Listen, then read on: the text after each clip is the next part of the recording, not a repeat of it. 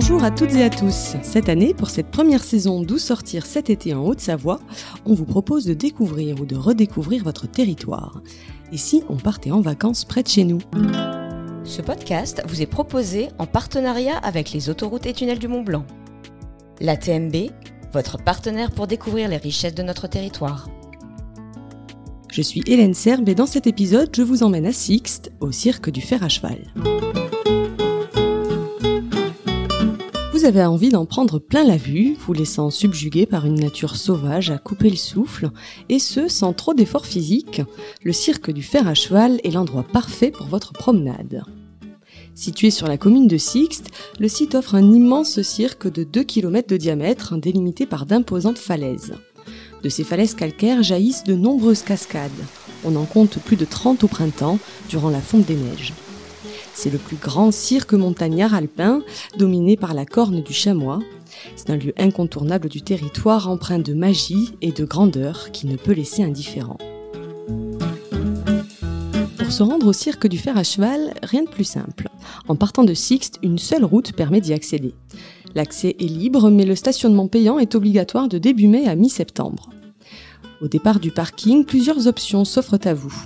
Le grand avantage du site est qu'il est accessible à tout type de marcheurs et propose plusieurs itinéraires de difficultés diverses. De la simple promenade de 30 minutes en cœur de site aux randonnées du Boré et de la Vosjal, il y en a pour tous les goûts et tous les niveaux sportifs. Pour ma part, j'ai choisi la randonnée du bout du monde une boucle de 8 km avec seulement 150 mètres de dénivelé, estimée à 3 heures de marche. Cette boucle est très accessible de par son faible dénivelé.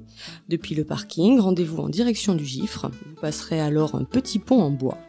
Puis vous atteindrez ensuite rapidement les chalets du Gifre-Nant.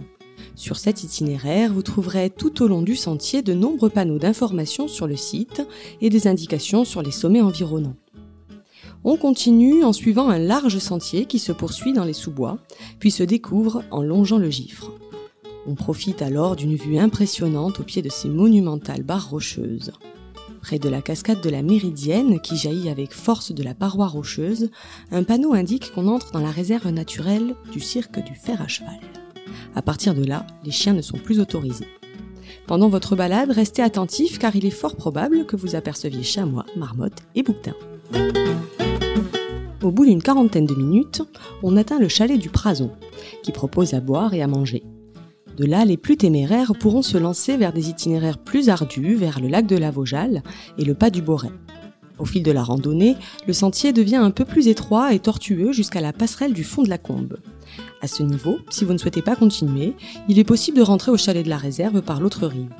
Pour les autres, c'est parti pour aller au bout du monde. Pour l'atteindre, on emprunte un sentier un peu plus raide et quelque peu accidenté.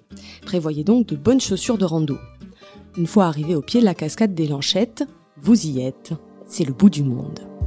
C'est le moment de se poser et de profiter du spectacle que vous offre la nature.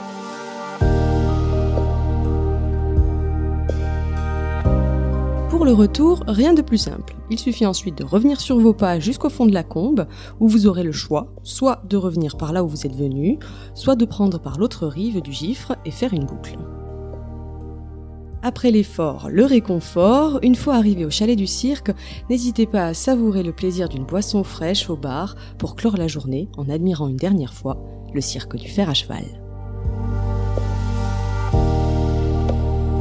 continuer de découvrir ou redécouvrir notre territoire grâce à notre série Où sortir cet été en Haute-Savoie.